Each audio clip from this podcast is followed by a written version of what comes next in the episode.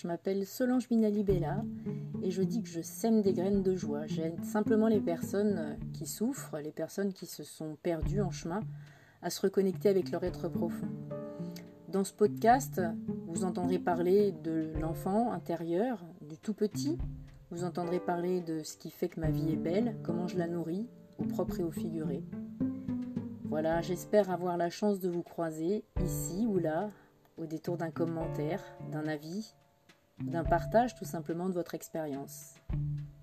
Prenez plaisir et puis laissez-moi des messages. Et puis je vous invite à visiter mon site www.mangecometuvis.fr. Mange comme tu vis, ça s'écrit M-A-N-G-E, C-O-M-T-U-V-I-S, tout attaché. À bientôt!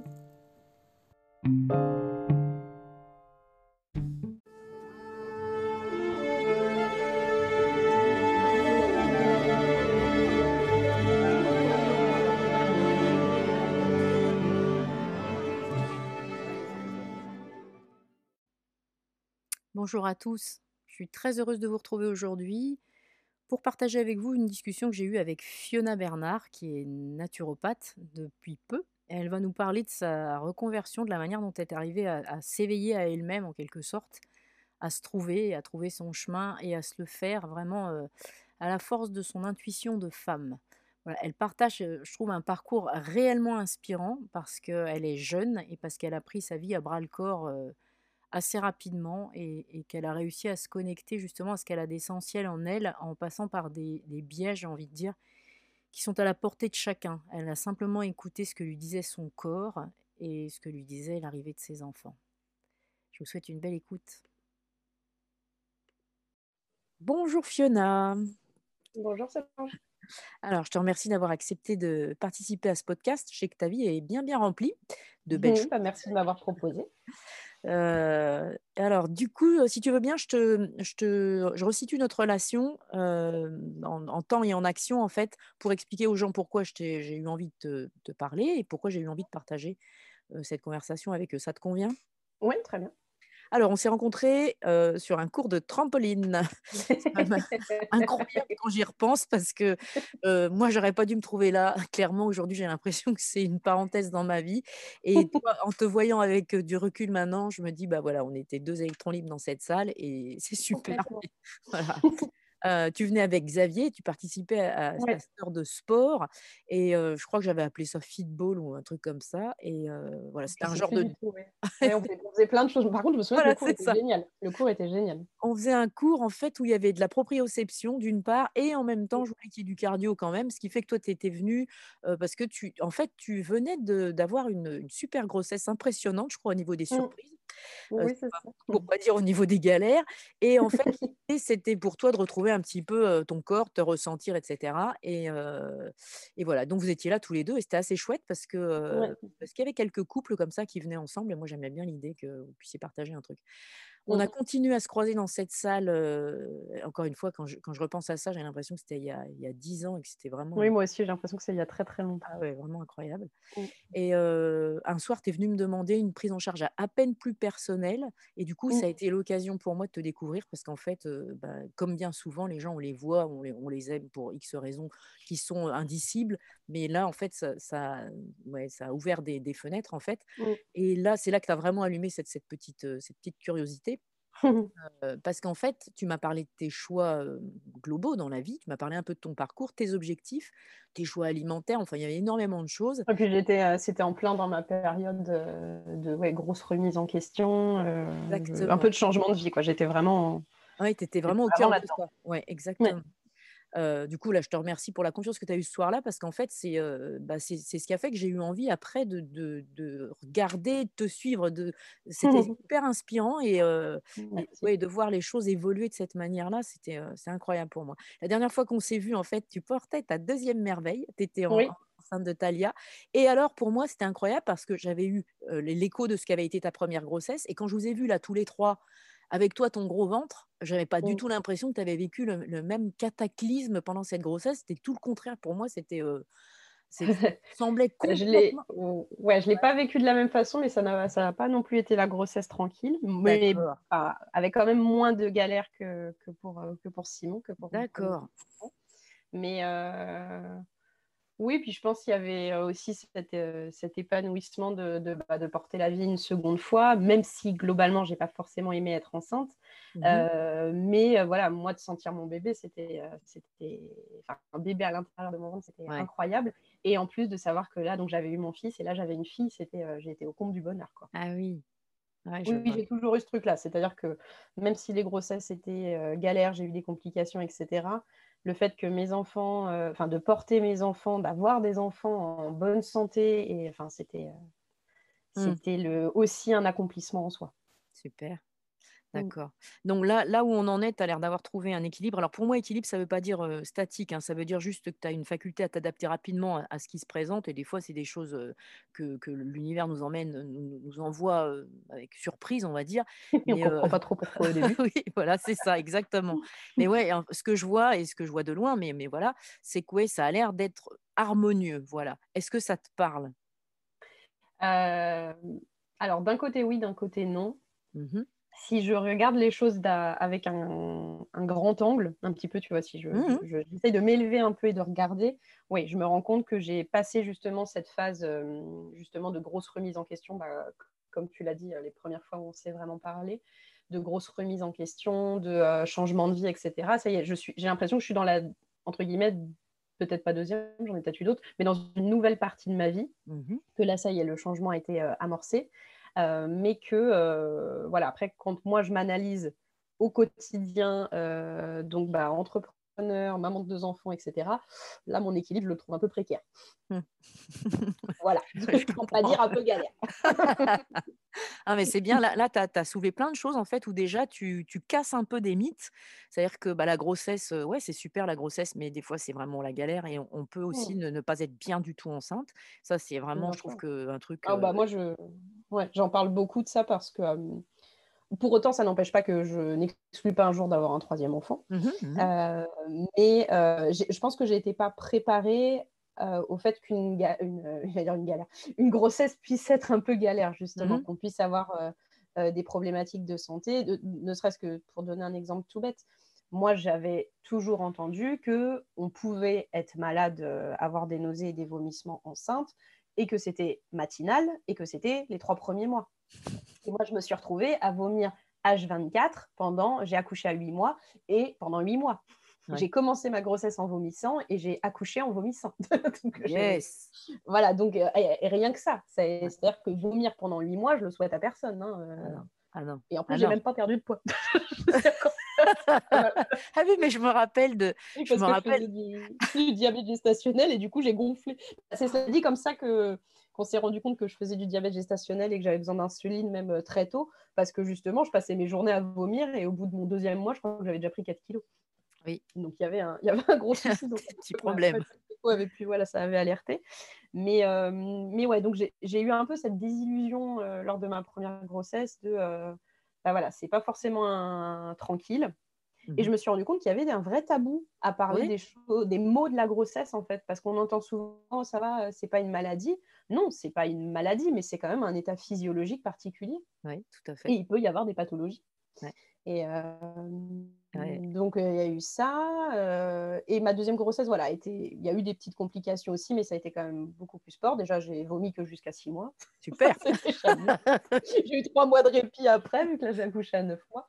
Mais voilà, tu vois, pareil, bah, mon fils, j'ai accouché prématurément euh, à huit mois et j'ai été hospitalisée tout, mon, bah, tout mon septième mois à mmh. l'hôpital. Donc, j'ai passé un mois à l'hôpital avant ah d'accoucher prématurément. Donc, ça aussi, je ne m'étais pas préparée à tout ça. Et bon, après, on peut jamais se préparer à tout, hein, c'est évident. Mais c'est ça aussi, tu vois. Et au final, je, alors, je peux dire limite que je suis contente d'avoir vécu tout ça, mmh. parce que c'est tout ça qui a fait que j'ai fait après cette reconversion professionnelle et, que, et ma spécialisation aujourd'hui. Ça n'a pas été vain, j'y ai vraiment trouvé un sens.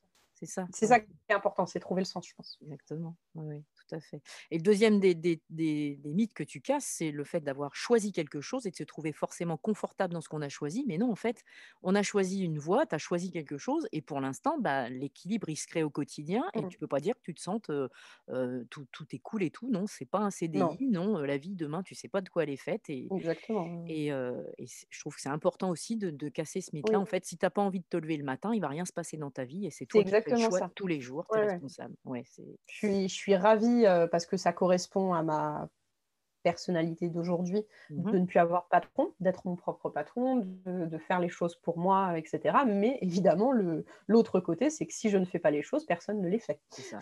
Eh oui, oui, tout à Donc fait. heu, voilà. Puis là, je j'en suis au au démarrage, je dirais, de de ma nouvelle vie professionnelle, heu, où je n'en gagne pas encore ma vie. Mmh Il y a aussi ce ce stress financier de, bah, heu, bah, de de quoi demain sera fait et Mmh cetera, mh. sur lequel j'essaye de de beaucoup travailler parce que pareil, ça bah, le fait des fois de se retrouver en galère d'argent, ça fait réfléchir au rapport qu'on entretient à l'argent ouais. et heu, voilà, donc j'essaye de voir, même si j'ai bien sûr mes moments où je suis abattue et j'ai envie de pleurer parce que je vois mon compte à découvert évidemment, comme peut-être beaucoup de gens, Bah oui. mais heu, mais d'un côté, j'essaye de me dire aussi: «Bah, allez, c'est, hem, c'est une occasion de, tu vois, même de après d'avoir des des approches sur tout ce qui est le le minimalisme, le zéro Mmh, déchet, le des consommations raisonnées et cetera. Je me dis: mmh. «Ça me fait travailler aussi sur tout ça». J'ai j'essaie de trouver un sens, c'est pas toujours simple, mais j'essaie de trouver un sens parce que, bah, comme tu le disais au début, je suis persuadée que ce que l'univers envoie, c'est parce que c'est des choses qu'on doit vivre, parce Mmh. qu'on en on on en tire des leçons, que ça nous apprend quelque chose, ça nous apporte quelque chose. Mmh.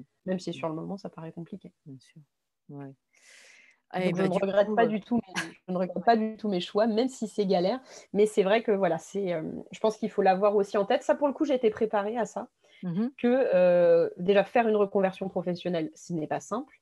Mmh. Faire une reconversion professionnelle quand on a 2 enfants en bas âge, ce n'est pas simple. Oui. Heu et heu, la vie d'entre d'entrepreneur, de micro-entrepreneur, bah, ça a énormément d'avantages, mais ça a Mmh. aussi énormément Ah d'inconvénients à bah oui. côté et ça peut prendre du temps et voilà, il faut, je Ouais. je pense que ça nécessite, voilà, d'être, d'être assez solide. Si on est en couple aussi, d'être solide dans son couple, Ouais. d'être, voilà, de de pouvoir assurer ces périodes, bah, qui sont un petit peu, un petit peu, un petit peu, voilà, un petit peu complexe, j'espère transitoire. J'espère Mmh mh. vraiment que ça ne va pas durer, heu, éternellement. En tout cas, je fais tout pour ça, mais voilà, ça rejoint que si j'ai envie que les choses, heu, changent, bah, ça ne tient qu'à moi de, heu, de les faire changer. Mmh Ouais, responsable, c'est super. Mmh.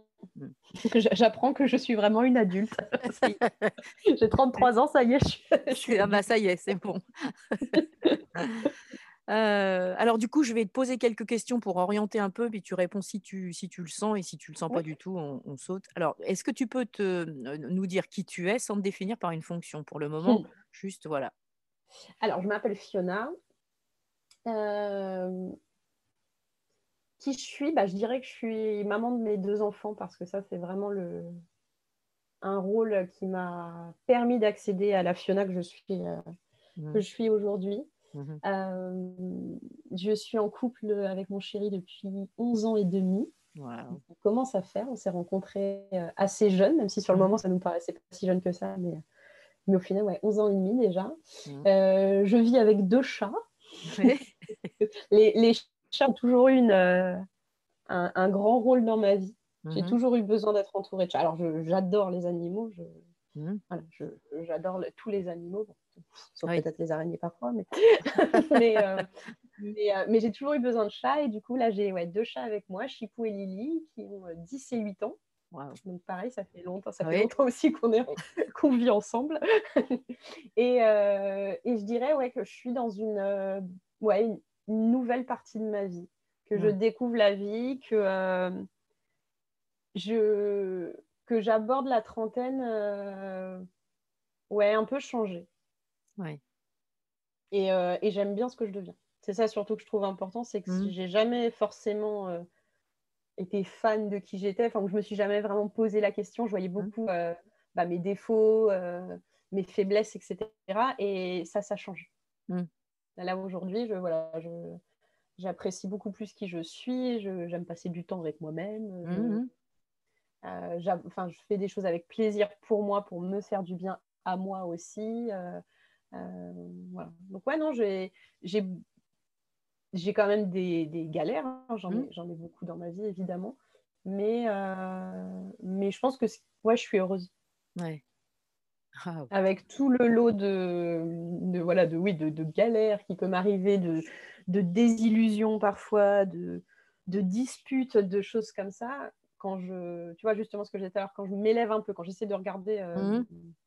Euh, tu sais, d'avoir euh, une image un petit peu large, Mmh. bah, je me dis globalement, j'ai beaucoup de chance dans ma vie, enfin, j'ai beaucoup de gratitude pour ce que j'ai dans ma vie. Mmh. Voilà. Mmh. Un peu long comme, euh, comme Non, non, non, c'est super. Ça, ça donne plein de pistes. Du coup, bah, tu parles de gratitude, tu parles d'élévation, tu parles de, de, de l'univers et tout ça. Est-ce que pour toi, le mot spiritualité, il a un sens dans ta vie? Est-ce que tu cultives une spiritualité euh, Alors, complètement. Et mais justement, ça a un sens depuis que je suis dans cette nouvelle partie de ma vie. Mhm. J'ai jamais accordé vraiment de place à la spiritualité avant. J'ai toujours été euh, même un peu anti-religion. Euh, enfance, c'était quelque chose qui était très très fort chez, chez moi. Mais mes parents n'ont jamais voulu, euh, à mon frère et à moi, nous, nous imposer une religion. Mais ils Mhm. nous ont toujours dit, quand vous voudrez vous renseigner, vous vous renseignez. Et si vous souhaitez, euh, à ce moment-là, vous, vous tournez vers une religion ou une autre, Mhm. vous pourrez le faire. Et du coup, je m'étais renseignée et, euh, et rien ne me parlait. Mhm. Rien du tout. Et puis après, bon, j'ai eu le côté un peu rebelle de voilà, que c'était pas des choses bien, la religion, etc. Et du coup, je pense que j'ai un peu mis dans le même sac la religion et la spiritualité. Ah oui. Et, euh, et bah, vers la fin de ma vingtaine, là, ouais, début trentaine, euh, je me suis rendu compte que c'était deux choses complètement différentes. Mhm. Et j'ai découvert en fait que même dans la religion, en en parlant avec des gens euh, croyants, pas forcément pratiquants, mais ouais. que en fait la notion qui revenait beaucoup dans la religion, c'était la foi. Mhm. Et je me suis rendu compte que je n'avais pas la foi. Mais c'est-à-dire que euh, j'avais pas la foi en l'avenir, pas foi euh, en moi-même, enfin voilà. Mhm. Et que c'était quelque chose qui me dérangeait. Et c'est là où du coup j'ai commencé à découvrir bah, tout ce qui est un peu le développement personnel. J'ai lu énormément, euh, j'ai regardé énormément de vidéos, de conférences, Enfin, je me suis euh, passionnée par le sujet. Et euh, j'ai découvert en fait que oui, la religion, c'est pas quelque chose qui me parle en soi, Mhm. mais par contre la, spiri- la spiritualité, pardon, énormément. Mhm. Et euh, du coup, ce que je cultive, c'est bah, ma spiritualité à moi. C'est-à-dire que je crois énormément en la loi de l'attraction. Mhm. Euh, je crois énormément au karma. Et ma spiritualité, je vais la développer, bah, par exemple, euh, bah, hier c'était la nouvelle, la nouvelle lune, je fais des Mhm. rituels de nouvelle lune. Mhm. C'est mon moment à moi où je me pose, où je diffuse des huiles essentielles que j'aime bien, je tire des oracles, euh, j'écris mes, mes vœux pour la nouvelle lune, Mhm. je, euh, enfin, mes intentions, etc. J'écoute des musiques voilà, qui m'inspirent. Hier, j'ai fait un peu d'aquarelle. Enfin, j'essaye vraiment de. En fait, avec, avec cette découverte de la spiritualité, j'ai découvert ma, ma part créatrice. Et, euh, et du coup, voilà, c'est toutes ces petites choses-là. euh, J'ai euh, j'ai des cristaux, enfin, j'ai euh, Mhm. voilà, toutes ces petites choses-là qui composent du coup ma spiritualité à moi, mais je crois, j'ai foi du coup en l'univers, aux différentes lois qui le régissent. Mm. voilà. C'est, Mm. mais par contre, je ne cherche pas, tu vois. J'ai cherché au début à coller un peu à des, des dogmes aussi de la Ouais. spiritualité, surtout, tu sais, par, par exemple par rapport aux lunes. Ouais, ouais. Et en fait, je me suis rendu compte bah, que non, c'était pas quelque chose qui me parlait, que je me forçais un petit peu à, à essayer, tu sais, en plus d'apprendre et de retenir par cœur, et que ça ne fonctionnait pas. Et euh, en fait, maintenant, je fais les choses, ouais, euh, bah, à ma sauce. Le Mhm. mon rituel, je me suis fait. euh, J'ai regardé, tu vois, un peu ce qui se faisait, des- Mhm. et puis je me suis dit, bah tiens, ça j'aime bien, ça j'aime pas, je fais pas, enfin voilà. Et mes rituels se ressemblent jamais. Et puis là, par exemple, bah, j'en avais pas fait depuis, j'avais regardé depuis fin juillet. Ouais. Je ne sais pas forcément pourquoi, je ne sais pas une question de temps, mais par contre, là, je me suis rendu compte à quel point, ça, en le faisant hier, à quel point ça m'avait manqué. Mhm. Et euh, c'était peut-être du coup cette absence, c'était peut-être pour me rappeler en fait que c'était des choses dont j'avais besoin dans, dans, dans ma vie. Et c'est le, le, le- ces moments de spiritualité, c'est les moments vraiment où je me, j'ai l'impression de vraiment me reconnecter à moi-même Mhm. et en même temps de sentir que j'appartiens à quelque chose qui est plus grand que moi. Mm. Voilà. Je Et du coup, ouais, ça a une- quand même une très grande part dans ma vie euh, dans ma vie aujourd'hui. Mmh. Mmh. Ouais, j'entends bien tout ça. Et alors, bah, du coup, est-ce que tu peux dire alors ta fonction dans la société aujourd'hui et puis ensuite essayer de la définir, précisément? Ta fonction, je veux dire, par ça par ta mission. Ma mission de vie? Ouais, ouais. et ben, ma mission de vie, pour moi, c'est d'accompagner les gens qui ont envie de reprendre leur santé en main. Mmh et par les gens, j'entends plus particulièrement les femmes et les enfants. D'accord. Voilà et du coup, pour, servir cette mission, Mmh. Euh, je suis naturopathe. Euh, je viens de finir ma, formation de, deux ans. Euh, j'ai bientôt mon examen. J'aurais dû l'avoir là dans deux semaines, mais avec la période de Covid, tout ça, tout le confinement, ça a été décalé. Mais, mais en tout cas, ma formation est finie. Ça aussi, d'ailleurs, je pense que ça peut être intéressant d'en parler de. Eh oui, bien sûr de quand on a de se lancer à faire un métier quand on a fini la formation mais quand on n'a pas encore passé l'examen tout ce mmh. qui concerne la légitimité etc oui, oui, oui. Euh, et, donc voilà, donc je suis naturopathe et je suis aussi doula. Euh, doula, alors je, l'explicite peut-être un, petit peu. Oui, ah oui, oui, c'est vraiment un métier qui est connu.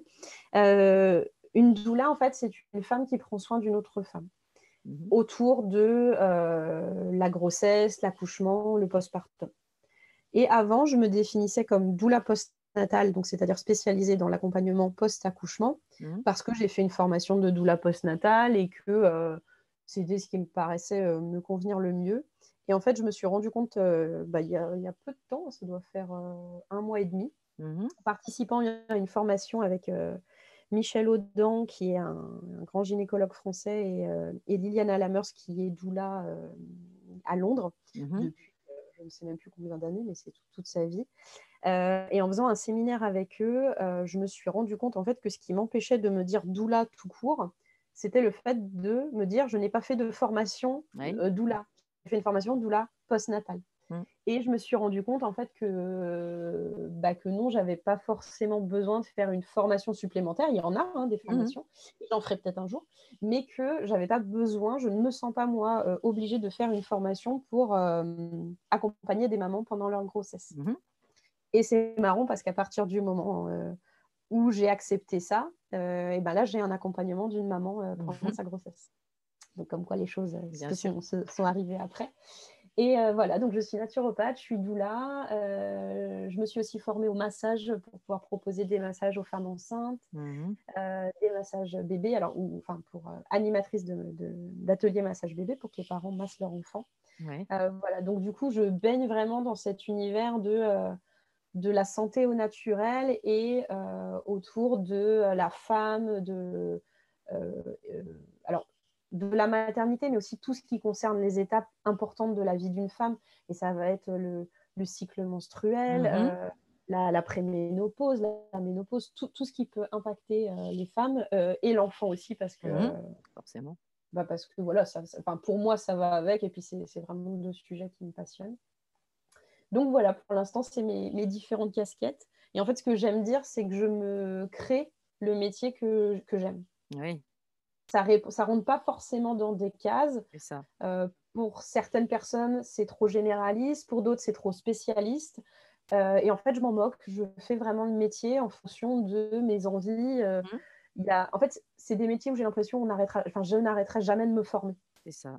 Et, et, je trouve ça mais, tellement génial. Mm. de me dire que toute ma vie, je vais apprendre. Peut-être que quand je finirai euh, avant ma retraite, euh, peut-être que, euh, que je serai plus du tout naturo et doula. Tout à fait, mais.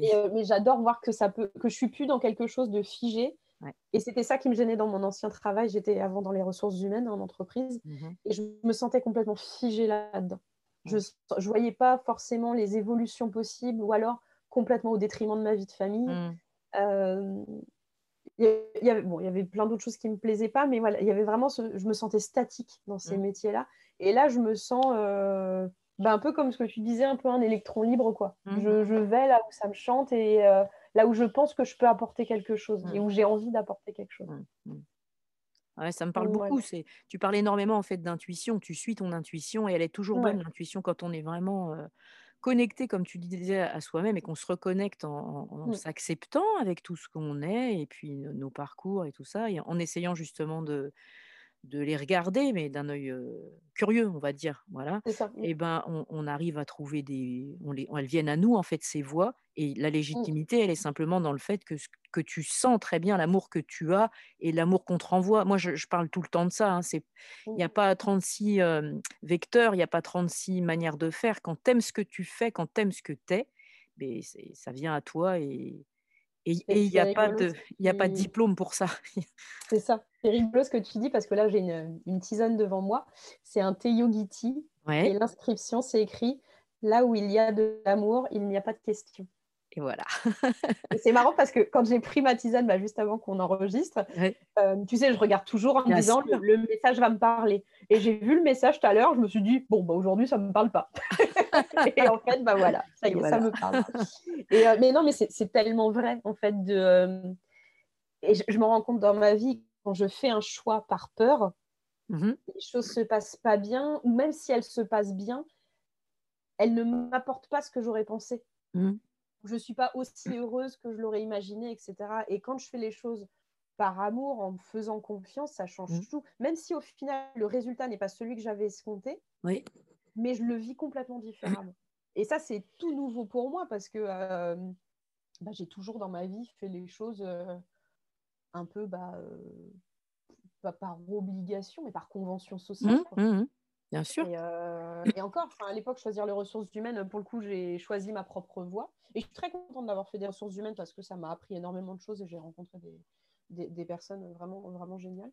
Mais hem, mais ouais, c'était quand même très, heu, voilà, très figé et cetera. J'avais pas cette liberté de pouvoir m'exprimer comme je le souhaitais. Je me suis rappelé que quand, heu, j'étais enfant, je dessinais énormément. Eh oui. Je me suis arrêtée parce que je me disais: «C'est moche ce que je fais». Je me souviens que même ma maman m'avait proposé de prendre des cours de dessin et j'ai toujours refusé. Et Mmh mh. du coup, elle me disait: «Bah oui, mais si tu trouves en gros que tes dessins, heu, heu, enfin, si tu les aimes pas, si tu veux de la technique, faut faire un cours». Mmh mh. Et je disais: «Non, non, non, non, non, je veux pas» et j'ai complètement mis cette, heu, partie, ouais, créative, créative et créatrice en même temps, je l'ai complètement mis de côté et je me rends compte là, le fait de me reconnecter à tout ça, à quel point en fait ça me manquait que j'avais besoin de ça aussi pour être plus, plus moi, plus plus plus complète et du coup que, bah, oui, si je fais une aquarelle, je la fais avec amour et si elles me elles me paraissent même plus moches, en fait, maintenant. J'ai même plus cette notion de beau ou moche, en fait. Me ouais, paraissent juste vraies. ouais. Après, heu, bah, tu vois, elles me ça me parle. «Ah ça c'est joli» ou machin et je je leur remercie, je je ça me fait Ouais, plaisir. Mais heu, mais je me rends compte que moi, j'ai plus forcément ou alors, c'est que c'est des petits travers qui reviennent où je me dis: «Ah mais là ce que j'ai fait, heu, c'est pas fifou, c'est pas machin» et après je me dis: «Mais allez, je m'en moque, laisse-toi enfin je fais mon truc, c'est juste pour moi, Ouais, ça va pas être exposé, ça va pas être machin, je m'en fous quoi» ouais, et ouais. encore, même si c'est exposé d'ailleurs. Exactement, mais ouais. Mais heu, mais de se de s'affran je me suis rendu compte que j'avais plus besoin de m'affranchir de mon propre regard que du regard des autres en fait. Et bah, c'est vraiment ça et en fait, moi, je suis en plein dans ce dans dans dans ça, en fait. En fait, c'est se dé débarrasser des croyances et en fait, de nos schémas, heu, qui sont vraiment Mmh. mais alors pour s'en débarrasser, il faut les voir, il faut accepter de les voir et donc des fois d'accepter de, bah, comme nos zones d'ombre, voilà, ça Mmh. c'est très à la mode de dire ça, mais c'est vraiment ça mmh. et puis, et pour pouvoir y mettre quelque chose à la place, bah, faut avoir envie de mettre quelque chose à la place. Donc faut s'ouvrir parce que l'envie, elle vient pas forcément quand quand tu es en dépression, quand tu es pas bien, quand ta mmh, créativité, elle est éteinte, ça les vient pas tout seul et donc heu, faut cultiver ça simplement en en prenant du temps pour soi et en fait, il y a pas il y a pas de recette miracle. Il faut à un moment donné s'arrêter, sortir de la fameuse roue du hamster, et se dire, «Il y a quelque ouais. chose qui va pas» Ouais et et puis et et ce que je trouve important, c'est à dire, si si je peux me permettre, c'est que je, pense que c'est que quand on en ressent le besoin, voilà, de sortir de cette roue du hamster, ouais, faut faut y aller. Si on se sent, faut y aller et que d'un côté, faut pas non plus forcer les déclics qui vont faire qu'on va sortir de cette roue. ah Parce que moi, c'est ce que j'ai essayé de essayé de faire pendant un moment. Je Mmh cherchais des déclics partout et du coup, j'étais encore dans le contrôle et oui. et en fait, à partir du moment où j'ai accepté de lâcher prise, Mmh heu, bah, que les choses sont arrivées, se sont mises en place et où là, j'ai pu me faire confiance, développer mon intuition et cetera. Mais Mmh tant que mh. j'étais sur le, heu, il faut que ça, ça arrive, il faut que machin, il faut que nin il se passait rien du tout et puis du coup, je ça développait moi une un sentiment de colère et d'injustice, c'est ça. monumentale Ouais. et et ouais, parce que je je prenais souvent c'est marrant en plus, je prenais souvent cette image de de de de de d'un hamster dans sa roue et je me disais, mais je veux en sortir, je veux en sortir, mais du coup, je fais ci, je fais ça et ça fonctionne pas. Mm. Et en fait, c'est là où je me suis rendu compte après coup. Alors là, pour le coup, je ne, connais, je ne me souviens plus mon déclic. Mm-hmm. Je ne me souviens plus. Je me demande si c'est pas au moment où j'ai lu le livre qui s'appelle Les quatre accords Toltec. Ah, ça se peut. C'est pas ça qui m'a.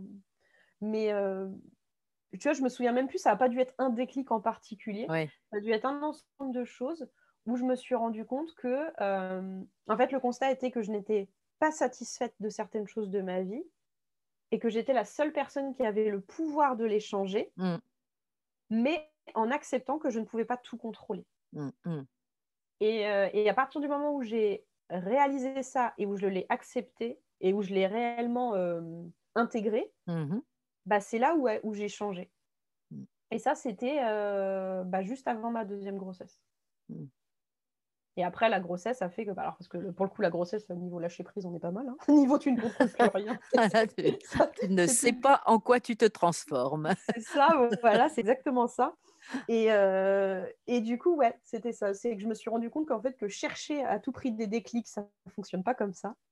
Et que euh, par contre, il faut après se reconnecter à soi-même parce qu'en fait, je pense que des déclics, j'en avais eu plein à l'époque autour de moi. Mmh Mais c'est juste que je ne les voyais pas ou je ne les mmh. interprétais pas comme tels. Bien sûr. Et que quand, voilà, comme tu dis, quand on se reconnecte à soi, quand on se. Quand on. Je ne sais même pas si c'est développer son intuition, parce que j'estime qu'on a tous une intuition, mais quand on accepte de, de s'écouter, de se faire confiance. Oui, c'est de l'écouter. Et, puis si je me plante, bah, c'est OK aussi. Mmh. Parce que ce n'est pas, pas non plus une recette magique de à chaque fois qu'on se fait confiance, ça fonctionne. Mmh voilà, les résultats ne peuvent pas être ceux escomptés, mais c'est qu'on a quand même quelque chose à y apprendre. Ça. Le truc, c'est que quand on dit se planter, on voit ça comme un échec. On n'est on, on, mmh jamais dans l'expérience. On n'est jamais en train de dire j'expérimente quelque chose. Et chaque jour, on expérimente une journée. On ne sait pas du tout euh, ce qui va se passer. Tu vois, là, on est en train de faire mmh. un, podcast. Ça se trouve, là, ça ne va, ça va pas bien capter dans deux minutes et puis ça va s'arrêter. Bah oui, on, est toujours en train d'expérimenter. Mais le problème, c'est que on, nous, on, part du, postulat qu'on est dans la performance. Donc la créativité, elle est, elle est complètement niée. Il faut y aller. Il faut, d'ailleurs, on dit tout le temps, il faut, il faut, il faut. Et quand tu vas pas, quand tu n'y arrives pas, eh ben, tu t'es planté et tu as raté. Et du coup, bah, tu, retournes à, la case zéro. Et en fait, à force de cultiver ça, mais tu es là-dedans. Et, la majorité des, personnes, c'est pourquoi je veux faire ces podcasts. C'est pas des, moi j'ai envie de dire, on n'est pas des Wonder Woman. Hein, tout, tout, et je dis des Wonder Woman parce que pour l'instant j'ai réussi à, en avoir. C'est très étonnant le témoignage que d'un homme ah. qui a dit oui tout de suite, Seb, et, pour, et les autres c'est oui, non, peut-être, pas du tout. Et du coup, mais en fait, c'est ça que je veux partager, c'est que les choses, elles sont à portée de main mais c'est pas facile. Ce c'est pas du tout un truc pour dire «Eh, eh, les filles, c'est vous. c'est pas un chemin de vie à la cool. Non, non. Mmh. Mais c'est à portée de main et en fait, en, le partageant et en étant ensemble, à le partager ensemble, eh ben, on peut s'entraider. On peut. Moi, j'adore ça, tendre la main à quelqu'un et lui dire mais si tu veux ou mettre les, les, personnes en, en, en, contact. Tu vois, moi, plusieurs fois, j'ai donné mmh. ton contact à des filles qui disaient, moi, la naturo, ça me passionne et tout. oui, mais il faut pas faire ça n'importe comment non plus. Il faut que tu te sentes légitime. Donc, pour ça, il faut que tu mettes tout de ton côté pour, pour être bien là-dedans. Et tu vois. Et donc, oui, c'est vraiment important de partager ça. Voilà. Oui, ça aussi, je, je suis complètement d'accord avec toi. C'est une composante, du coup, ça que j'ai découvert un petit peu après, euh, être entré dans, dans, tout ça, c'est que vivre tout ça sans partage, ça n'a aucun intérêt. Enfin, pour moi, ça n'a aucun intérêt. Et, euh, et, le partage permet bah, cette une transmission, permet des échanges, permet des rencontres. Euh, et ouais, c'est hyper important. Moi, tu vois, j'ai toujours grandi en disant j'aime pas les filles. J'avais toujours des copines filles, mais j'ai eu une époque ado où moi, j'aimais surtout être avec les garçons. Ah, ben je comprends tellement. Très bien comme ça. Et en fait, là, je me suis découverte, euh, bah, surtout moi, dans ma promo de Naturo. Euh, alors, enfin, on est 24, mais on est séparés en deux demi-groupes. Et euh, il y a un homme, mais il est dans l'autre demi-groupe. Donc, moi, dans ma, dans ma promo, on est 12 nanas. et rien que ça, avant, c'était le genre de truc où, euh, bah, comme quand j'arrivais dans une équipe, on me disait qu'il y a que des filles, j'ai oh là là, ça y est. J'avais un peu ce truc de, tu sais, au plus tellement cliché de oh, ça va se crêper le chignon, ça va C'est ça. J'étais vachement là-dedans, puis du coup, je participais complètement Bien sûr. J'apportais cette énergie-là. Et, euh, et, là, je me suis, enfin, j'ai découvert à, bah, la sororité en fait. C'est ça. Et à quel point c'est merveilleux et à quel point j'en ai besoin dans ma vie, quoi. Ouais, Ça m'a ouvert ouais, sur tout ça. Et, euh, et ça, je pense, ouais, c'est un des plus beaux changements aussi dont je suis la, la plus fière, c'est de, de m'être ouverte euh, aux femmes. Mmh et en fait, je me rends mais, complètement compte que le fait d'avoir toujours dit j'aime pas les filles, mmh. c'était renier complètement ma part féminine à mmh moi. C'était j'aime pas les filles, mais enfin l'autre est un miroir. Hein, c'était moi que j'aimais pas. C'était certains aspects de moi ou certaines choses que j'estimais être fille, être femme que je n'aimais pas. Et, euh, et c'est pour ça que d'ailleurs ma fille, ça a été une, un bouleversement quand j'ai été enceinte d'elle.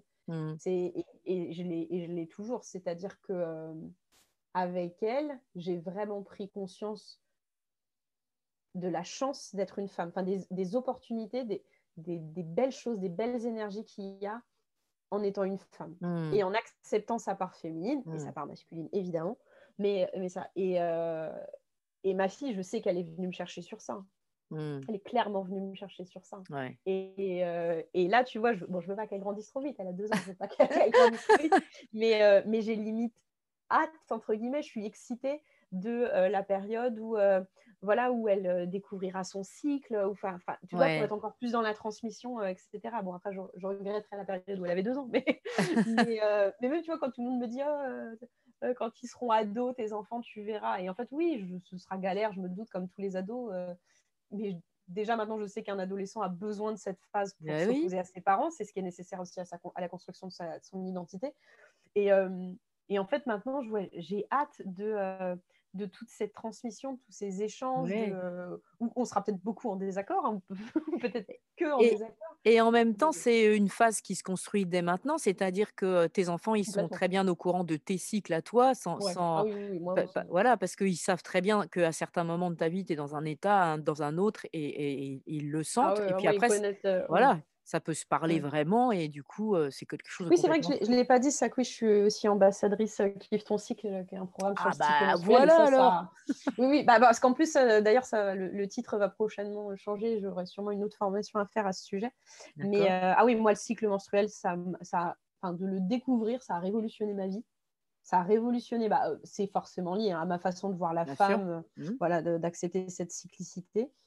Et, et, oui, moi, mes enfants, euh, je, enfin, je leur dis quand j'ai mes règles, mmh euh, je, mmh je, leur dis si à un moment j'ai été très dragon, très méchante, très, euh, très, je crie pour rien. Quand je me calme un peu, je reviens les voir et voilà, et je leur explique que bah, je suis dans ma phase prémenstruelle, que mmh j'ai mes hormones qui font un peu n'importe quoi et que du coup, c'est dur pour moi de, de laisser vivre mes émotions et de les et de les exprimer de façon convenable avec eux. et voilà, j'ai une, roue du cycle Mmh euh, qui, est, sur le, congélateur et voilà, j'essaie de la tourner et des fois c'est très très rigolo parce que mon fils m'a déjà dit Ah maman là t'es pas comme ça hein. parce que je devais être justement en phase un petit peu dragon et que euh, au contraire ça disait que j'étais sur la phase genre ovulation tu sais c'était amour et tout. Et t'es pas comme ça maman. J'adore. Mais moi je trouve ça ouais je trouve ça hyper important d'en parler avec eux. Je veux vraiment que les, règles, que le cycle ce soit pas. Déjà, tu vois que le cycle ne soit pas associé qu'aux règles. Bien sûr. voilà, plein de bah choses à côté, plein d'énergie à côté. bah là, je viens de faire une conférence avec Kif ton cycle euh, au sommet du cycle menstruel qui était sur la puberté, sur les protections périodiques. Mmh Et justement, moi, mes enfants, les protections, elles ne sont pas cachées dans un coin où ils n'ont pas accès c'est euh, voilà, c'est ça. Ça m'est déjà arrivé de dire d'appeler mon fils aux toilettes et de lui dire je viens d'avoir mes règles, est-ce que tu peux aller me chercher euh, euh mmh. ma cup dans le pochon, tu vois, voilà. mais tu vois, et mon fils c'est ouais, ok, bah c'est naturel quoi. C'est euh, même mon fils d'ailleurs c'est très drôle, me dit souvent qu'il est jaloux parce que je ah. lui ai expliqué que sa petite sœur aurait aussi des règles. Oui. Et il est très jaloux. Ah parce que lui, il n'aura pas ça. Ouais. Bah ouais, et quand je lui ai demandé pourquoi, il me dit mais c'est joli, c'est rouge. Ah ouais, tu vois, c'est. et je me dis voilà, le regard d'un enfant, il voit pas le. En Bien plus, sûr. Il, a, il a jamais eu le côté sans blessure. Alors que mmh pourtant, euh, la première fois, il aurait pu être inquiet de ça. Il m'a déjà demandé si, si, ça me faisait mal. Oui. Donc je lui ai dit que non. Euh, mais il s'est jamais dit maman saigne, il y a une blessure, il faut soigner, etc. il sait que c'est les règles, il sait que c'est parce qu'il n'y a pas eu un bébé que du coup, euh, euh, bon, il lui dit pas endomètre, mais que mmh. l'endomètre se détache. Euh, voilà, mais il, sait, il y a pas eu, maman, elle n'a pas de bébé dans son ventre, donc elle a des règles. Mmh. Et je me dis, c'est hyper important parce que, certes, moi, j'ai le côté transmission avec ma fille, mais je suis persuadée que pour changer le monde, il ne faut pas juste informer les filles, il faut aussi informer les garçons. Ah bah oui, c'est primordial, bien sûr. Voilà. Et, et, je me dis, s'il si, peut grandir en connaissant tout ça, et plus tard en ayant, bah, s'il a des amis, des, des... Enfin, si c'est son orientation sexuelle, après des, amis filles, oui. des, petites, des amoureuses, etc., que aussi il puisse avoir conscience de tout ça, quoi. Que ce soit pas à cette personne-là de lui expliquer, mais qu'il connaisse déjà, quoi. Oui, ça, c'est vraiment ça, c'est notre responsabilité, c'est la responsabilité mmh. des mères de, de, vraiment faire cette éducation-là. C'est ouais. c'est super Rien important. que ça, ça, chamboule aussi. Ça, on m'avait parlé de, bah, tiens, quand tu deviens, par... enfin, quand tu deviens parent, maman, tu as mmh. des responsabilités. Oui, mais tu sais, moi, j'avais un peu le côté sécurité. Oui, oui, oui. En fait. Et en fait, bah, je me suis rendu compte que ça va tellement au-delà de ça. Oh C'est-à-dire que enfant, on est aussi responsable de parce qu'on apprend des valeurs qu'on inculque, mmh. des limites qu'on pose, de, tout ça, quoi. Et mmh. que c'est c'est quand je me dis bah voilà là tu enfin Simon c'est pas juste mon fils c'est un bah, il l'est déjà, mais c'est un futur citoyen, c'est quelqu'un qui va voter, c'est mmh. quelqu'un qui va euh, interagir avec des personnes, qui va euh, choisir un métier un jour, etc. Et tout ce que je fais là, tout ce qu'on fait avec mon chéri, bah, participe à lui. Enfin, ce qu'on veut, c'est lui ouvrir l'esprit au maximum. Et ça, c'est une énorme responsabilité. Et tu vois, je ne l'avais pas conscientisé. Forcément, pour moi, c'était juste la sécurité de l'enfant. Eh Et je me suis rendu compte, non, ça va bien, bien au-delà de ça, quoi vous, vous avez pris des orientations qui sont hyper responsables dans la mesure où ça, ça va très très loin. Simon, il n'est pas allé dans une école en bas de chez toi. Voilà. vous êtes végane et je sais que les enfants, ils, sont complètement là-dedans aussi. Moi, j'ai vu les, les, recettes que tu postes et tout. Et c'est vraiment des, des, prises de parti. Bah alors, tu vois, ça, c'est aussi c'est un truc que j'ai dû avoir récemment. Tu vois, quand tu disais est-ce que je me sens équilibrée, est-ce que c'est harmonieux? Moi, du coup, ouais, je suis végane. Alors, Xavier mange végane à la maison, mais sinon, il ne l'est pas. Euh, il est omnivore, on va dire. Euh, et on avait fait le choix que nos enfants soient végétariens.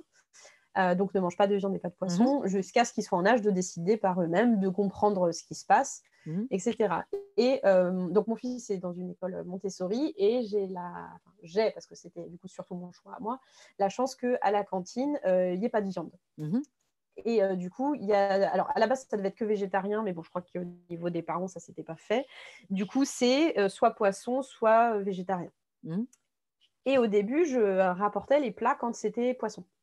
J'avais cette autorisation de la directrice. Et sauf qu'un jour, mon fils m'a dit, et bah, c'était quand il avait 4 ans, hein, et mmh. donc il y a un an, il m'a dit, maman, je voudrais goûter le poisson.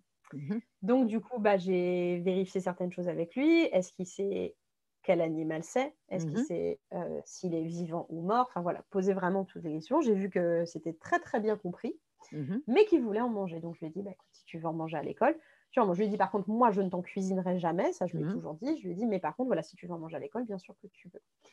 Et je me retrouve confrontée à mon fils adore ça. Il adore le poisson. et euh, tu vois, ça a été compliqué pour moi au début. Ça me eh mettait dans une colère. Puis en, plus, il faisait exprès de m'en parler. Puis après, il me disait qu'il voulait aller pêcher du poisson avec son oh bateau. Là là. Oh là là, puis il m'en parlait tout le temps, tout le temps. Euh, mon chéri lui disait, mais arrête, euh, tu vois que ça énerve maman. Et en fait, je me suis rendu compte, bah, ce qui m'énervait, c'était pas lui. C'était juste le fait que j'avais projeté des choses, ah même, même sous couvert de bah, quand il sera grand pour choisir, il choisira. J'avais quand même projeté des choses sur lui. Mm. À savoir qu'en plus, il aime les animaux aussi, qu'il a plein de livres sur la protection animale, etc. Bah, j'avais quand même projeté qu'il veuille au moins être végétarien, voire passer vegan après. et ah, bah, il y a un moment, en fait, je me suis dit, bah non, en fait, euh, c'est un, un enfant qui est intelligent. Je lui ai expliqué les choses. En plus, je n'ai pas pris de détour hein, sur lui expliquer mmh, comment mmh. c'était fait, l'industrie, l'élevage, etc. Et, euh, et il a fait son choix. Bah Donc, je le respecte. Mais, euh, mais ouais, et au début, beaucoup de colère. Et depuis que je l'ai accepté, il ne me provoque plus du tout. Ah oui, les énergies aussi et ce qu'on déploie avec les enfants qui sont des, en plus des éponges. Oui. Euh, voilà. Mais, euh, mais du coup, ouais, à la maison, euh, bah, on mange quand même vegan. Je dirais que si mon chéri il en achète, éventuellement il y a du fromage. parfois il y a des il y a des œufs. Là, on avait découvert les, les œufs qui ne tuent pas la poule.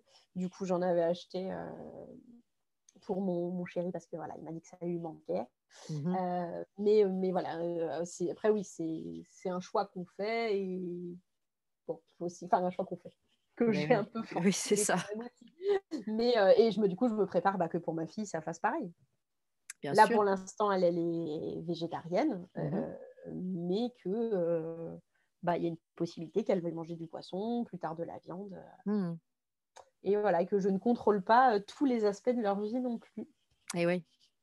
C'est ça aussi de je pense, heu, d'accepter d'être parent, c'est que, bien sûr, on a des choses à faire, on est responsable de beaucoup de choses, mais on a aussi, heu, des choses sur lesquelles on n'a pas à intervenir. Mmh mh, mmh. Donc, Ouais. là, j'irai pas contre ça. Mais c'est vrai que, ouais, du coup, on a on fait des choix qui peuvent paraître un petit peu alternatifs, heu, sur, bah, le choix d'école pour Simon et on espère que Thalia pourra y aller, Mmh mh. quand elle aura 3 ans l'année prochaine parce que, bah, c'est pareil, hein, financièrement, ça a un Bien sûr, ouais, ça a un coût. On a le choix de notre alimentation, après moi, j'essaye de ne alors bon, là, en ce moment, la question ne se pose plus, mais j'essaie de plus trop prendre l'avion. Heu, mon ce que j'avais ce qu'on s'était dit avec Xavier, c'était qu'on s'autorisait, heu, 1 voyage par an, Mmh mh. heu, maximum. Si possible, on le faisait pas en en train si en pardon, en avion, mais que si voilà, si pas le choix, heu, Mmh mh. c'était, avion. Mais on essaie, voilà, d'avoir conscience de ça. On essaye de limiter nos nos déchets, même si pour le coup, c'est pas franchement une réussite avec 2 gamins, Oui, bah c'est un oui. peu compliqué, mais on essaye quand même. Ouais. On essaye on essaye quand même. Heu, ouais, en fait, on essaye, je pense, qu'on ce qu'on fait, nos choix, c'est qu'on essaye vraiment de se créer notre bulle à nous. Mmh.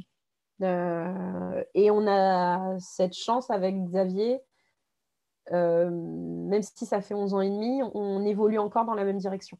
On Mmh. est on est on est toujours sur le même chemin. Je je ne sais pas combien de temps ça durera mh.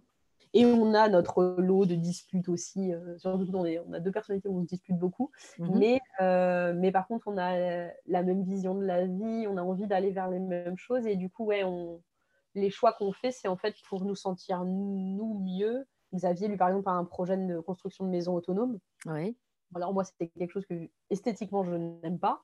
Mmh mh. Tout ce qu'il m'a montré, je trouve ça moche, mais pour le coup, j'irai sans aucun problème vivre dans la maison qu'il aura conçue un jour, parce que je suis Mmh. sûre qu'il le fera.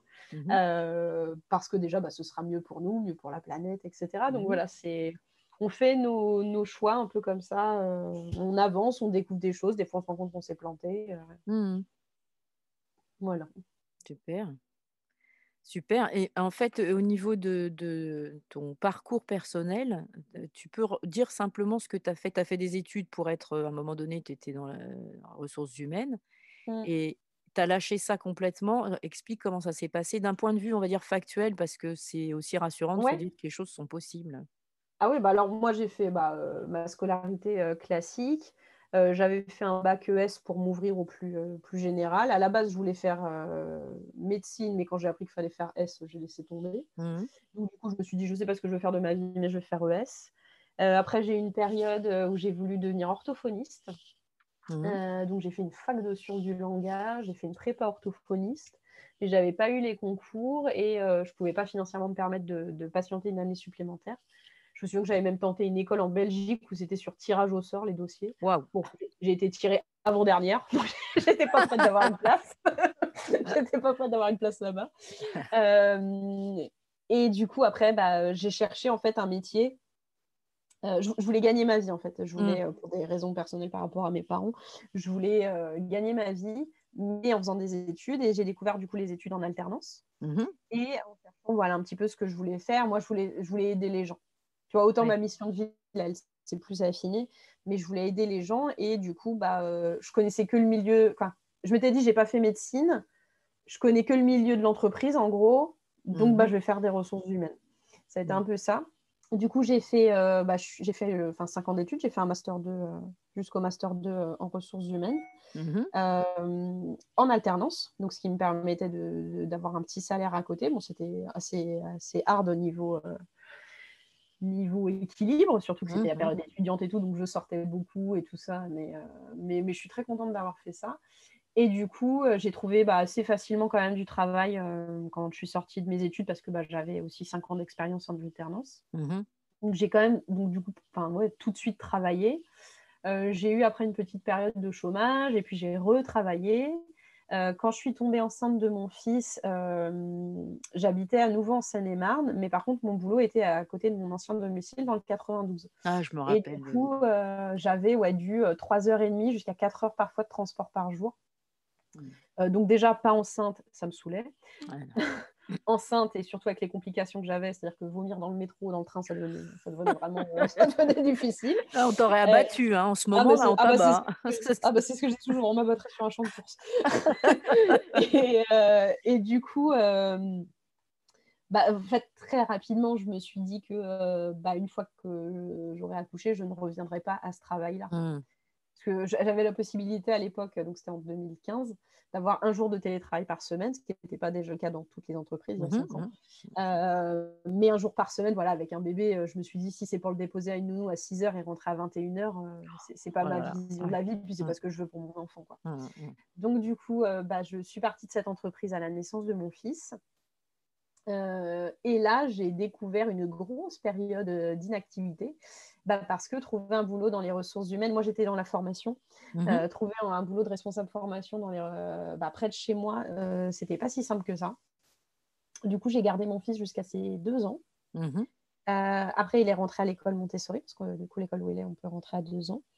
J'ai retrouvé du boulot. Et en fait, je suis tombée enceinte peu de temps après être arrivée dans, ce, nouveau, dans ce nouveau travail. Mhm. Et ce nouveau travail, je pense que ça a été euh, l'apothéose de ce dont je ne voulais plus. Peut mieux faire. Ah, ah, mais, alors, autant j'étais très contente d'avoir trouvé du travail. Ouais. Euh, j'ai rencontré des personnes très sympas, etc. euh, dont une personne qui m'a quand même eu une grande importance. Euh, mais voilà, ce, ce boulot-là, c'était. Déjà, je faisais pas que de la formation, Mhm. je faisais d'autres choses dans les ressources humaines à côté et j'étais persuadée que ça pourrait me plaire. En fait, ça me plaisait pas. Mhm. En fait, j'aimais pas ça. Et, euh, et je pense que c'est compliqué d'être bon à un métier quand on n'aime pas ce qu'on fait. Ah bah oui. Et du coup, je me sentais nulle. Je me sentais nulle dans ce que je faisais. J'avais l'impression de faire souvent des bourdes, etc. Machin. Et en fait, euh, bah après, je suis tombée enceinte de Talia. Euh, et là, c'est bah, c'est là où Talia, ça a été ma.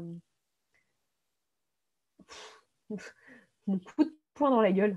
Ouais, c'est ça. Bah, ouais, autant Simon, la grossesse et Simon, ça m'a permis de, de m'ouvrir ouvrir mon cœur, je pense. Ouais, ça a été ça, d'être plus réceptive. Et Talia, ça a été le coup de poing, ce qui va très bien avec son caractère très punchy, euh, de euh, maintenant bouge-toi en fait. Ouais, T'es ouais, pas heureuse dans ta vie, mais tu as le pouvoir de changer et bouge. Elle m'a donné mais une force ouais. mais incroyable quand elle était dans mon ventre. Et, euh, et je lui ai écrit des, j'ai, j'ai créé des adresses euh, mail à mes enfants. J'espère Mhm. que Gmail existera encore dans, dans. 15 ans. Euh, et je leur envoie régulièrement des messages. C'est rigolo, j'avais euh, j'avais fait ça en lettres, moi, à mes enfants. Quand ils étaient tout petits, j'avais écrit des ça lettres. Bah, ouais. je trouve ça génial. Et j'avais enregistré leur, euh, j'avais enregistré leur voix aussi de, de bébé, tu vois, alors sur des cassettes. Oh, c'est euh, une super idée. Ouais. et en fait, Ah j'ai oui, je garde les des- vidéos. Ah bah, je vais le faire. Merci. Ouais, et mais en fait, d'entendre, tu sais, leur toute petite voix ou quand ils commencent à parler, mais même les cris d'enfants, parce que je me rappelle que mon, ma- mon premier enregistrement, ma, ma petite euh, Estrella, euh, qui a 33 ans donc, euh, elle, euh, pleurait, elle avait un, un truc au visage qui allait pas très bien et j'avais branché le machin pour mettre de la musique et j'ai enregistré en fait. C'est un hasard, Ouais. tu vois? Et du coup, euh, ouais, c'est incroyable de réentendre ça. Bah oui, c'est ouais. Ah des ouais. parts de soi qu'on oublie en plus. Donc Complètement. intéressant. Oui, ben, euh, Gmail, Gmail existera encore, t'inquiète pas, bien sûr. Oui, je pense. et euh, de toute façon, s'ils annoncent leur fermeture, j'en- Oui. j'imprimerai tout. Et, euh, et du coup, ouais, Talia, ça a été mon, ouais, mon coup de poing, euh, réve- enfin coup de pied aux fesses. Voilà. C'est- Ouais, ouais. Réveille-toi. Et, euh, et à ce moment-là, donc j'étais vraiment mal dans mon boulot. Là, pour le coup, j'étais malheureuse. Ah oui, Vraiment, j'étais malheureuse. Je... J'étais heureuse en fait quand j'étais avec euh, Xavier et Simon. Ouais. Euh, mais j'étais malheureuse, vraiment. Et, euh, et j'ai un collègue, euh, je me souviens que je parlais beaucoup avec lui de reconversion, etc. Et je crois que je lui disais qu'en gros, je ne savais pas trop quoi faire. Et je lui disais que j'avais pas de talent. Mhm. Parce que j'ai été persuadée toute ma vie que j'avais pas de talent, que j'avais Mhm. aucun talent. Et là, il m'a dit une phrase qui a changé ma vie. Il m'a dit, mais le talent, c'est pas ce dans quoi tu es bon. Le talent, c'est ce que tu aimes faire. Yeah. Et quand il m'a dit ça, Bah oui. mais ça m'a, bah en fait, ça m'a ouvert un champ des possibles. Changement de l'angle. Ah bah oui, ouais. complètement. Ah oui. Et, heu et c'est marrant parce que enfin, je te dis cette phrase-là, je pense que je m'en souviendrai toute ma vie. C'est vraiment le moment où là, je me suis autorisée à me dire: «En fait, je vais pas prendre la liste de mes compétences Oui. et essayer de trouver un métier qui correspond. Je vais juste me poser et me dire: "Qu'est-ce que j'aime?"» Ouais. et du coup, tu vois, à l'époque, bah, je faisais, heu, bon, un peu moins de sport qu'avant la naissance de Simon, mais c'était l'époque, mh. bah, où avec toi, en plus, je faisais beaucoup de pilates, du Mmh mh. yoga et cetera et je me suis dit: «J'adore ça» et je me suis dit: «Bah, pourquoi je deviendrais pas prof de yoga?» je Mmh mh. me forme, je Ah mais je me souviens de ça. Mmh et j'ai commencé à partir au début là-dedans et après je me suis dit: «Non, je sens que c'est pas mon truc». Tu vois, rien que ça, de me dire, Ah oui, m'autoriser à ma 1re idée, c'est pas forcément la bonne Ah ouais. et de me dire: «Non, en fait, ça va plus loin que ça». Par contre, ça m'a permis de me rendre compte que j'avais besoin de faire plus de yoga dans ma vie, Heu et c'est là où après je me suis, heu, bah, dit: «Bah, heu, qu'est-ce que j'aime?» j'aime, faire mes cosmétiques maison, j'aime, utiliser les huiles essentielles, j'aime me renseigner sur les propriétés des voilà, des huiles Mmh. essentielles, des huiles végétales, j'adore cuisiner, Mmh. Tout ce qui est nutrition, ça m'intéresse beaucoup, et c'est là où en fait, bah, la naturopathie, c'est venu Beh oui, forcément. parce que ça ça mêle tout ça et ça m'a permis en plus de découvrir d'autres choses que j'aime, énormément Mmh mh. et et ce jour où voilà, où il m'a dit, heu, Pierrick, où il m'a dit: «Le talent, c'est pas ce que tu es c'est pas ce ce, ce dans Dans quoi tu es bon. c'est Mmh. c'est ouais, ce que tu aimes» et ça rejoint en plus tellement le truc de tu peux pas être bon à quelque chose que tu aimes pas Beh oui.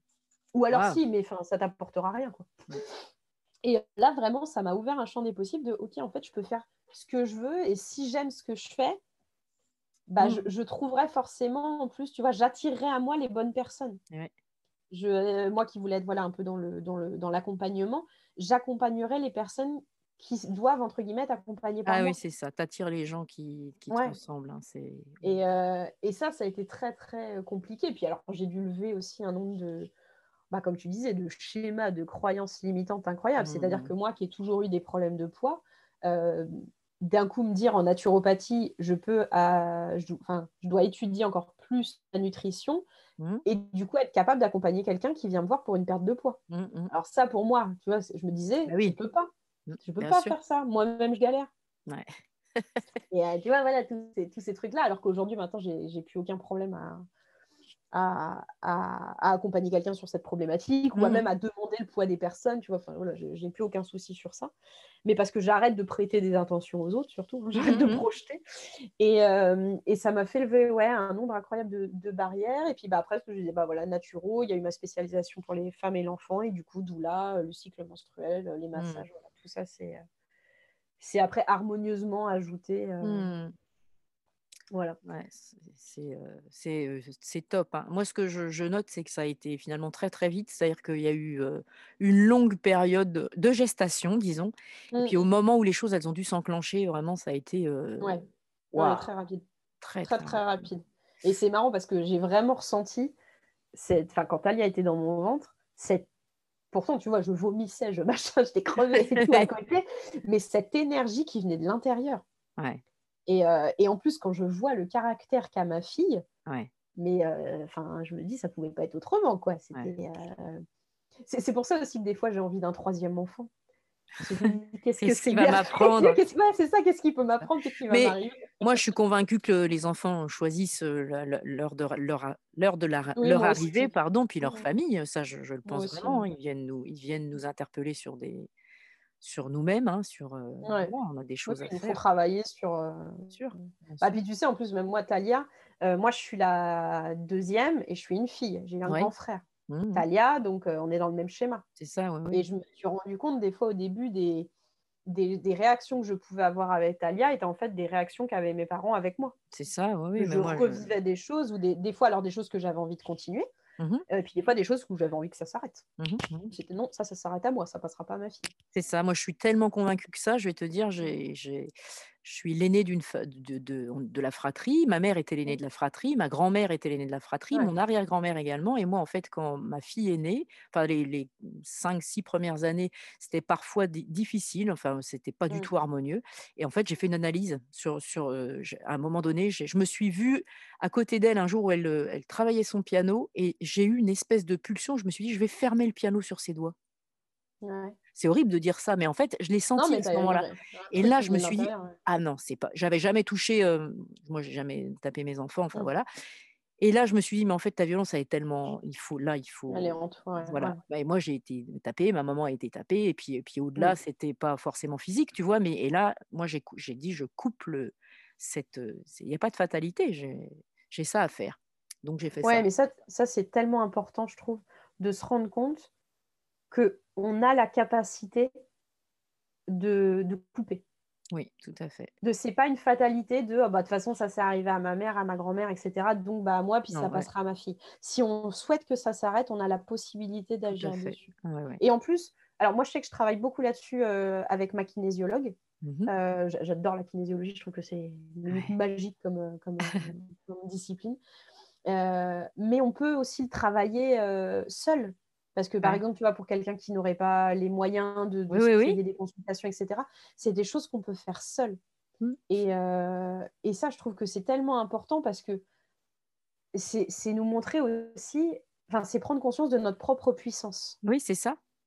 qui a été tue pendant, heu, des années, puis alors surtout quand on est une femme dans la société, hein, ouais, ouais. encore aujourd'hui et peut-être surtout aujourd'hui. Oui.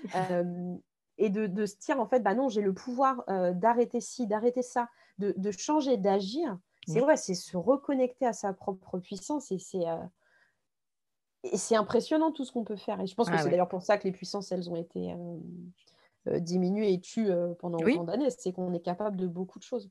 Du exactement. des fois du bien comme du pire, mais Oui, tout à fait. Mais ouais. Du mieux comme du pire. Mais heu, mais ouais, je trouve que c'est très, très important là. Tu vois, j'a j'adore ton exemple là aussi avec, heu, bah, tes lignées de femmes sur le fait d'être, heu, d'être Oui, l'aînée, oui. d'être une fille et heu et ouais et c'est fou.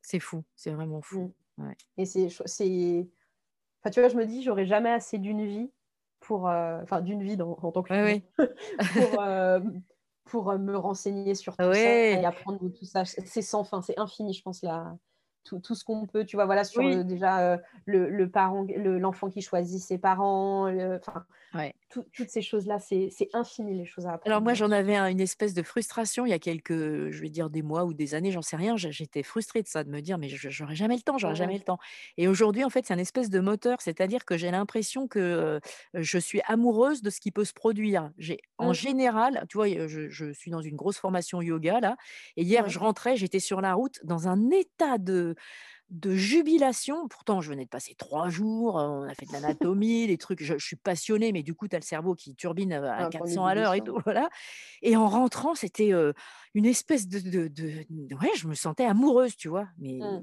et c'est incroyable et juste parce que, voilà, je savais que, bah, j'a j'allais pouvoir lire en rentrant, j'avais des trucs à regarder, Ouais, j'allais remettre mes cours, heu, voilà. Ouais. Et ouais, c'est ça, c'est Tu es tu es et baignée d'ocytocine et d'endorphine, c'est ça. Tu es droguée de Carrément, bonheur. Ouais. c'est Mais génial.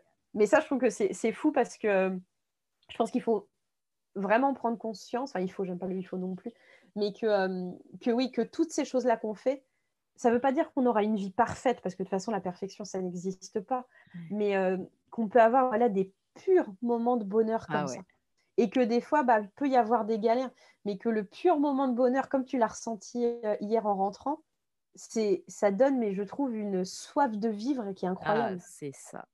C'est ces Mmh et ça, c'est beau et je me dis ça, c'est un beau cadeau aussi à s'offrir à soi-même de de s'autoriser à ressentir ce pur bonheur et mh. heu, parce qu'on est aussi dans une société où, hem, où faut tout diminuer, il faut pas être, heu, dans Oui, l'expansion, il faut pas être, trop extraverti, oui, heu, oui, et et cetera. Sinon on est très vite vu comme un fou, comme un marginal, enfin comme tout ça. Mmh. Ouais, complètement. Ah oui, moi ça on me le dit souvent.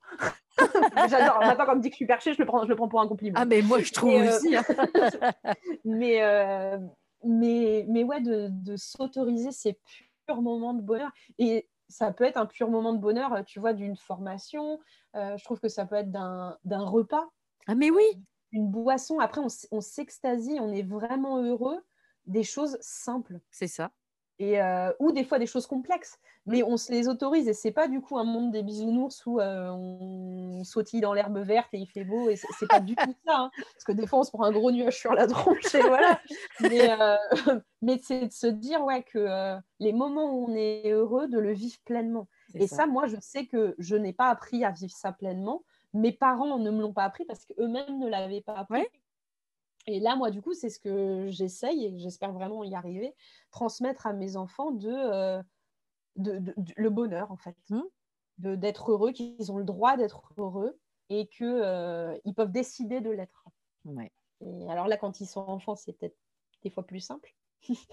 Mais euh, Bah, j'espère oui. vraiment. Je pense, comme tu disais, que, que bah, ça se joue à l'enfance, hein, que, C'est ça. que c'est des, des- des choses qui, tu vois, le- bah, en ce moment, mon fils euh, bon, a 5 ans, on a des, des phases un peu pré-ado, hein, clairement.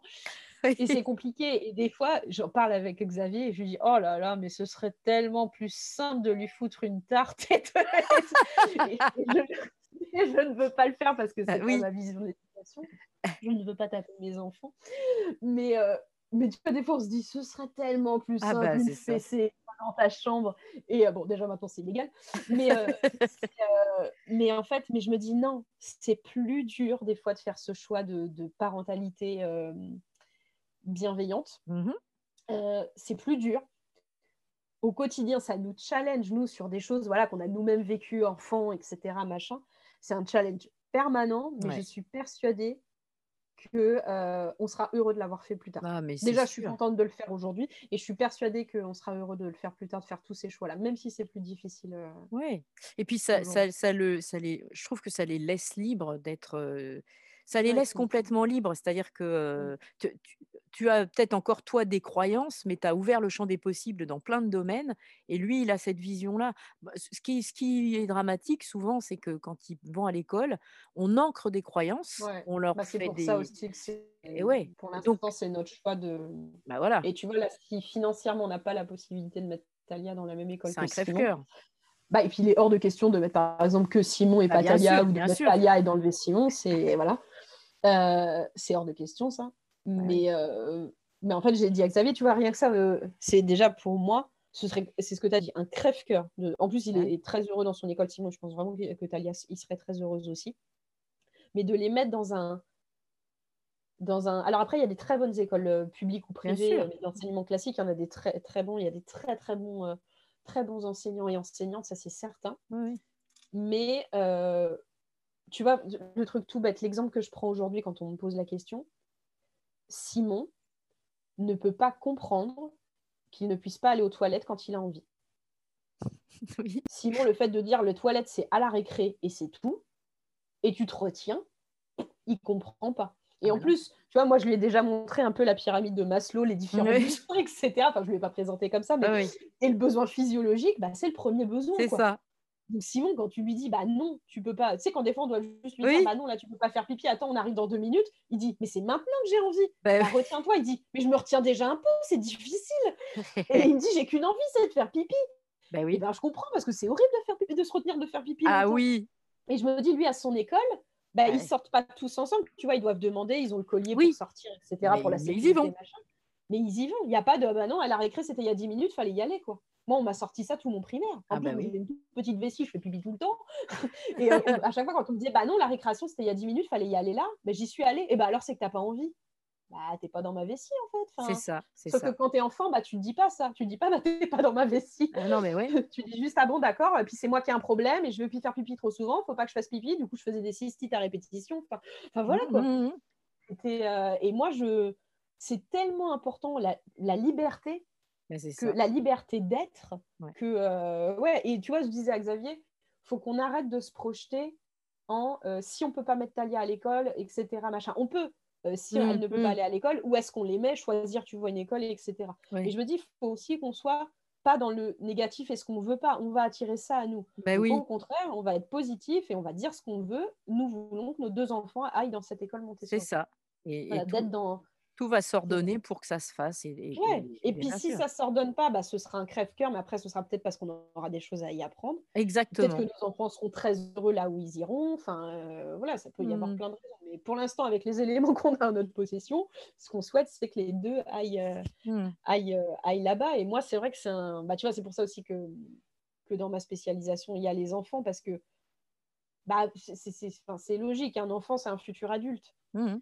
Je dis, si on a envie d'avoir un monde un petit peu plus responsable, plus respectueux de la nature, plus respectueux des animaux, plus respectueux des humains, plus respectueux chacun de soi-même, bah, si ça commence à l'enfance en fait. Ah bah, faut y aller hein, tout de suite. Oui, oui. Et là, moi, tu vois, euh, d'entendre qu'on peut euh, vouloir supprimer euh, l'instruction en famille en Ah France, oui, me- je... c'est terrible. pourtant, hein. tu vois, c'est pas mon cas, hein, j'ai pas fait ce choix-là, oui. mais ça me de moi. C'est fou. Hein. Ah oui, je, vais justement, j'ai invité deux personnes qui vont, Parler de ça, bah, ouais, qui vont en parler. Ah oui, oui. C'est, Ah ouais, bah, bah, affolant, avec plaisir parce que je pense qu'il faut ouais, plus en parler et que même les gens qui ne sont pas concernés, qui ne font pas eux-mêmes d'IEF, Mm. euh, mais de se mobiliser pour que le choix existe. Mhm. Parce que de- d'enfermer tous nos enfants dans des moules, bah non, tous les enfants ne rentrent pas dans des moules en fait. S'il y en a qui sont très heureux à l'école où ils sont, mais tant mieux, tant mieux, tant mieux. Bien Mais sûr. par contre, des enfants qui ne sont pas heureux, qui ont la possibilité de, les, de leur enseigner des choses autrement. quoi. Bah oui. Et ça, ouais, c'est quelque chose qui me. Alors, tu vois, peut-être que plus tard, un jour, ce sera dans mon orientation professionnelle. Bon, pour l'instant, moi, ça va pas se m'occuper des enfants par le biais de la santé. Mhm. Mais, euh, mais ouais, j'adore. euh, Enfin, j'adore les neurosciences, euh, Ouais. euh, la- enfin, ouais, tout ce qui est lié à la parentalité. Je pense que j'en ferai quelque chose plus tard, hein, de toute Mhm. façon. Mais, euh, mais là, bon, pour l'instant, voilà, mon accompagnement, il passe par, Ouais. par la santé. Mais rien que ça, tu vois, de, de moi, des fois, mon fils, quand il me dit Ah, à l'école, euh, euh, et encore, enfin, c'est pas, c'est, pas très souvent, mais il m'a déjà dit Ah, euh, j'ai un enfant et il a pris du doliprane parce qu'il avait de la fièvre. Tu vois, c'est des fois, tu sais, quand il me raconte ses petites journées, quand il peut bien me raconter, et des choses comme ça. Et, et tu vois, moi, je me dis, bah, moi aussi, tu vois, j'ai été élevée où si j'avais. bon, bah, ma mère me donnait pas de- des médicaments facilement, mais si j'avais 39, j'avais du doliprane. Mhm. Et je pense que ma mère, comme mon père, se sont jamais renseignés sur ce qu'est-ce que c'est le doliprane. Ouais, a. Et je me suis rendu compte que bah, moi non plus. Que naturellement, quand euh, mes enfants ont. Alors, euh, quand ils ont une petite fièvre, je la laisse, leur corps en Mhm. a besoin. Mais quand vraiment c'était difficile pour eux, hop, doliprane sans souci. Et oui. c'est là récemment, tu vois, où là je commence à m'enseigner, mais qu'est-ce qu'il y a dans les médicaments, qu'est-ce qu'on Eh donne oui. aux enfants? Et tout ça. Et c'est et c'est comme le sujet d'ailleurs des vaccins. C'est pas simple, il n'y a pas, je pense, une bonne réponse, Mais mais c'est de dire en fait à quel point on manque Ouais, d'informations ouais, c'est dans les choix qu'on fait euh, parfois quotidiennement et qui peuvent impacter la santé. Quoi. Ouais. C'est pas des choix en fait. Comme tu n'as pas les infos, tu Ah, peux pas ça. choisir. Mais le Ouais, problème de, voilà, de la société en général, c'est que les gens subissent tout et puis, Mm. euh, et puis euh, du coup, ils sont pas vraiment responsables. Et être responsable, c'est Ouais. vraiment être curieux. C'est juste ça, avoir la curiosité de tout. Mm. Euh, tu- Ouais, puis ouvrir les yeux, parce que des fois, on n'a pas envie de voir la réalité. Eh on oui, se dit, oh, eh tiens, oui. ça va être trop dur à gérer. Mm. Euh, Moi, tu vois, il y, a des choses, par exemple, où je me dis, bon, ça, je peux pas gérer en ce moment, je laisse passer. Mhm. C'est évident, mais par contre, je, je ne veux pas fermer les yeux sur certaines choses Bien toute ma sûr. vie. en fait. Mm. Et, euh, et voilà, donc c'est pour ça, là, les médicaments, tout ça, l'alimentation, c'est. Oui, euh, eh oui. euh, c'est ben, enfin, J'en parlais avec, avec Xavier ce matin sur, par exemple, des, des enfants où on dit qu'il y a souvent des rhumes, enfin des Oui, pathologies oui, oui. respiratoires, et c'est des enfants qui mangent que des pâtes, Oui. enfin, que des céréales, etc. Ouais. Maintenant, moi, tu vois, en naturo, euh, je fais le truc, bah, ok, donc tu manges principalement des amidons, ok, les amidons, ça va faire de la colle, ça fait du mucus, oui, bah, ça, c'est voilà, bah c'est ça. hein. Voilà. Oui. euh, et je me dis, c'est tellement important d'apprendre aussi aux enfants euh, euh, à. C'est même pas bien manger, mais c'est à découvrir des Bah oui. choses, à savoir où poussent les légumes, où poussent les fruits. Euh, Enfin, je me souviens toujours d'un reportage que vous avez vu où il y a un enfant qui disait les carottes, ça, ça pousse où? Ça pousse au supermarché. Oh, Ah ouais. Ça m'avait mais fait Au mal au cœur, quoi. Au secours. Et je me dis, c'est reconnecté. Et puis pour le coup, tu vois, je trouve que c'est des choses simples.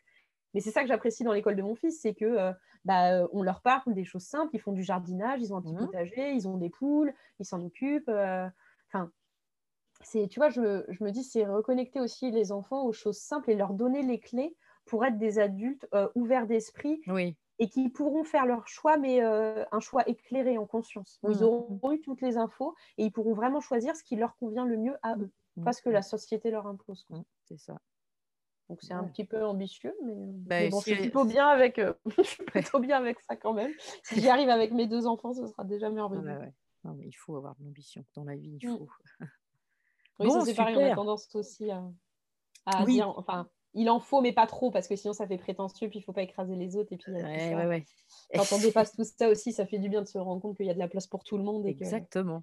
et qu'on a tous la place d'être nous-mêmes.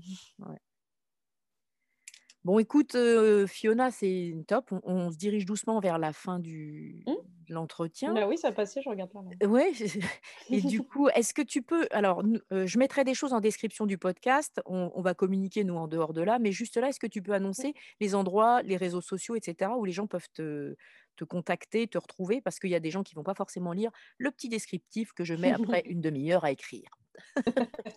Heu, oui, alors moi, je suis surtout présente sur Instagram, Ouais. je suis à, heu, bfionaturo. Oui. Heu, je suis sur Facebook aussi à bfionaturo, heu et sinon mon site, internet, c'est fionabernard.com, tout simplement. D'accord, Voilà et j'exerce, heu, du coup, en consultation à distance, donc aussi bien pour la partie naturo que que doula. Mmh mh. Doula, je préfère, normalement en face à face, mais avec le contexte qu'on vit en ce moment, Oui. voilà, ça peut être parfois compliqué. Donc c'est tout à fait possible de le faire à distance, c'est ce que je fais en ce moment et on s'adapte très bien. Hem, je ne fais pas de présence, pour l'instant aux accouchements, Oui. heu, parce que c'est un choix là que je fais, du fait de ne pas m'absenter en pleine nuit quand avec mes enfants qu'ils Ouais. sont petits et cetera. Heu et pour les consultations naturo, ça peut aussi se passer à distance, et ça peut aussi se faire dans un cabinet où je suis, 1 jour par semaine, donc soit un mercredi, soit le un samedi, Mmh heu, mh. à Saint-Germain-sur-Morin, dans le 77, pas très loin du Val d'Europe. Ouais. Voilà, mais sinon à distance, bah, c'est ça aussi, le le point positif, heu, du du covid, confinement et tout, c'est que, heu, bah, ça a beaucoup développé, les les les les les consultations en visio Mmh mh. et on peut y faire des très, très belles choses. Mais oui, tout à fait. j'ai Ouais, toujours un toujours une préférence pour le face à face et le le vrai contact, Ouais. évidemment, mais mais on peut tout à fait faire, une 1re consultation de naturopathie et même les consultations de suivi, heu, ensuite si s'il y en a besoin, à distance. Ouais. C'est juste les massages que je ne fais plus. Ah oui, là Là, c'est là, c'est plus difficile. Mais heu, mais voilà, mais sinon tout s'y prête et heu, ouais, voilà, j'ai dit Instagram, Facebook, mon site et voilà, puis après il y a mes coordonnées pour me contacter, D'accord. De tout toute manière, on va on va se on va se redire tout ça et puis je le noterai, Ouais. heu, sans faute. Et bah, écoute, heu, je te remercie beaucoup, beaucoup. C'était, Merci à toi. vraiment inspirant et je pense que c'est vraiment important de partager des choses comme ça avec le plus Merci, ça m'a grand fait très nombre. plaisir d'en d'en parler en plus avec toi parce que tu fais partie de cette ces personnes, hem heu, bah, où tu sais, voilà, où quand on s'est rencontrés, j'ai senti que toi, c'était différent. C'était pas Ouais. comme tout le monde et c'est pas juste une rencontre comme ça. Tu étais pas juste ma prof de sport, ouais. c'est c'était qu'il y avait autre chose qui se qui se qui se jouait et du coup, j'ai adoré aussi, bah, suivre ton évolution après la Mmh. salle.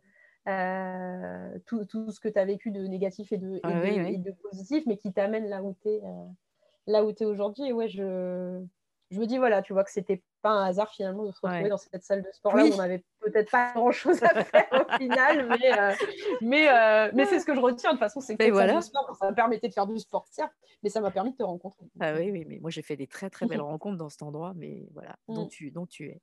Bah, je te remercie encore. Je te souhaite une belle Merci à journée. Fiona. Merci à toi aussi, bonne journée.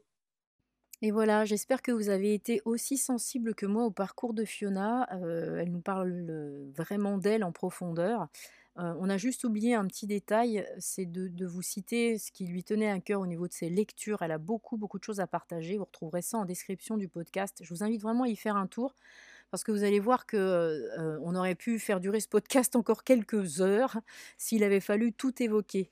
Je peux simplement vous rappeler là tout de suite, si jamais vous n'alliez pas lire cette description et c'est dommage de pas le faire parce qu'en fait, je prends toujours beaucoup de temps pour les rédiger.